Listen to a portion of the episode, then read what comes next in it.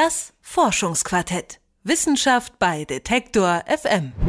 Meteoriten, Torfproben, antike Zahnprothesen, Geräte zur Bestimmung von Mineralien, Modelle zur Veranschaulichung mathematischer Gesetze, Tonbänder mit Aufnahmen von Dialekten. All diese Dinge haben zwei Gemeinsamkeiten. Sie sind materielle Objekte und sie lagern in Schränken, Regalen und Vitrinen universitärer Sammlungen und Museen. Etwa 900 universitäre Sammlungen gibt es an deutschen Hochschulen.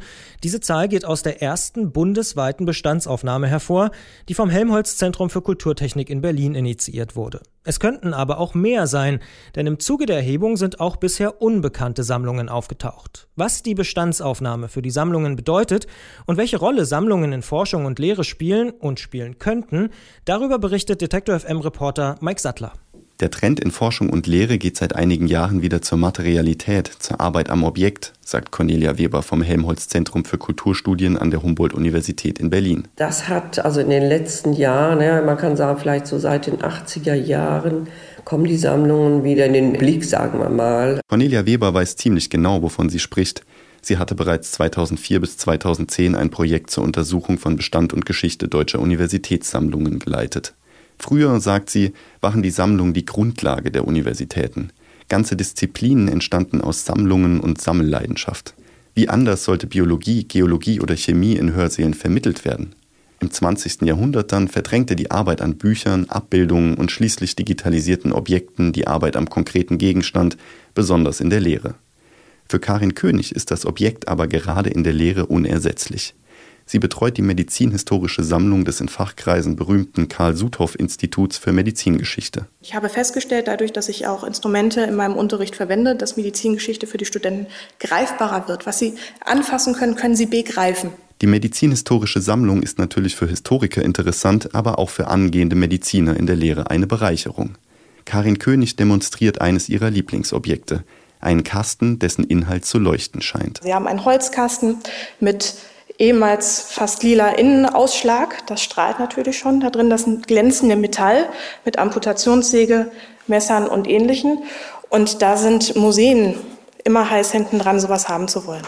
Das Amputationsbesteck war wegen des Völkerschlachtjubiläums 2013 ständig von Museen ausgeliehen. Die kunstvoll gestalteten Messer mit Horngriffen, die Schildpadplatte zum Testen der Schärfe, das glänzende Metall, alles kündet vom Status eines Arztes zu Beginn des 19. Jahrhunderts, es ist aber auch hervorragend geeignet, um die Gräuel eines Krieges zu illustrieren. Die Scharten an den Messerklingen erzählen Geschichten. Wenn es nicht gerade in einem Museum gezeigt wird, liegt das Objekt in einem grauen Stahlschrank in einem Seminarraum. Dadurch, dass wir keine eigene Ausstellungsfläche haben, könnte man meinen, wir verschwinden immer so ein bisschen. Wir sind aber nicht verschwunden. Sie können uns deutschlandweit sehen. In Dauerausstellungen stellenweise auch vertreten, hier in der Nähe beispielsweise im Berliner Medizinhistorischen Museum oder auch in Dresden im Deutschen Hygienemuseum. Universitäre Sammlungen sind nicht nur Objekte für Lehre und Forschung, sie sind oft ein öffentliches Kulturgut. Sie bewahren nicht nur die Objekte, sondern auch das Wissen über sie und stellen es in einen sinnvollen Kontext. Für all das besteht aber so wenig Öffentlichkeit, dass viele Sammlungen in ihrer Existenz bislang stark bedroht sind. Die medizinhistorische Sammlung hat nicht einmal einen eigenen Etat, weder zur Instandhaltung noch für Neuerwerbungen, sagt Karin König. Alles, was an Restauration und ähnliches geht, das ist die Freundlichkeit meiner Chefin, dass das von dem eigentlichen Institutsetat in die Sammlung mit hineinfließt. Die Uni selbst stellt uns keinen Sammlungsetat zur Verfügung. Das heißt, alles, was wir hier haben, sind tatsächlich Schenkungen. Dieser Zustand liegt daran, dass es kaum rechtliche Regelungen für den Umgang mit den Sammlungen gibt. Die meisten wurden irgendwann einmal auf Eigeninitiative von Institutsleitern angelegt. Cornelia Weber vom Helmholtz-Zentrum beunruhigt dieser Zustand. Es gibt keine Festlegung, was mit solchen Sammlungen passiert, wem sie überhaupt gehören.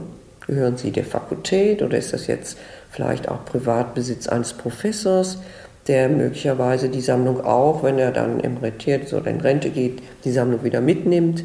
Cornelia Weber kämpft gegen diesen drohenden Verlust.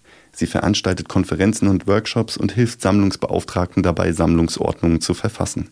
Die Ordnungen sollen die Sammlung schützen, sollen festhalten, wie mit den Objekten umzugehen ist, und sie sollen sie vor allem sichtbarer machen, auch um den Hochschulleitungen zu verdeutlichen, was für Schätze sie damit unter in ihren Häusern horten. Eine Sammlung, der es verhältnismäßig gut geht, ist die Musikinstrumentensammlung der Universität Leipzig. Sichtbarer geht es für eine universitäre Sammlung kaum. Prominent residiert sie seit 1929 im neuen Grassi-Museum im Herzen der Stadt. Der Museumsdirektor Josef Vocht ist zugleich Professor am Institut für Musikwissenschaft und Sammlungsbeauftragter der Universität. Er sieht in der Arbeit des Helmholtz-Zentrums eine wissenschaftsgeschichtliche Entwicklung am Werk. Nicht nur, dass die Rückkehr der Objekteforschung und Lehre innerhalb der einzelnen Disziplinen verändern könne. Die Arbeit am Objekt, am dinglichen Original ist nach wie vor völlig unersetzlich. Da drüben sehen Sie einen Stapel von Seminararbeiten, also erste Früchte fließen schon zurück und weitere folgen in den kommenden Monaten, Quartalen, Jahren. Der, der Austausch zwischen Forschung und Lehre funktioniert aufs engste. Das ist ein Räderwerk mit vielen Zahnrädern. Die Objekte könnten überhaupt helfen, transdisziplinäre Forschungsprojekte zu realisieren und die Grenzen der Disziplinen zu überwinden. Ein aktuelles Forschungsprojekt etwa befasse sich mit Geigen und Pilzen. Es geht ganz konkret um den kleinsporigen Grünspanbecherling und um den großsporigen Grünspanbecherling. Und diese Pilze verfärben moderndes Holz der Buche und der Eiche wahlweise grün oder blau. Und diese verfärbten Hölzer machen sich ausgezeichnet in den Intarsien von kostbaren Möbeln oder eben von Streichinstrumenten. Und wer untersucht es jetzt in Zukunft? Die Pharmazie gemeinsam mit der Musikwissenschaft.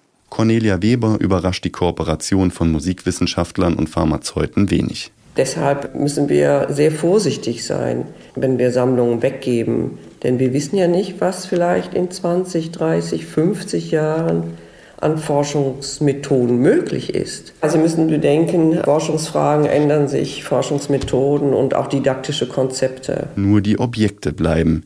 Sie gehören keiner Disziplin aber sie sind offen für neue Fragen, für neue Blickwinkel. Das war ein Bericht von Mike Sattler über die Rolle von universitären Sammlungen für Forschung, Lehre und Gesellschaft. Nächste Woche geht es im Forschungsquartett übrigens weniger ums Objekt, es bleibt aber sinnlich. Max Heke geht dann der Frage nach, wie wir Musik erleben.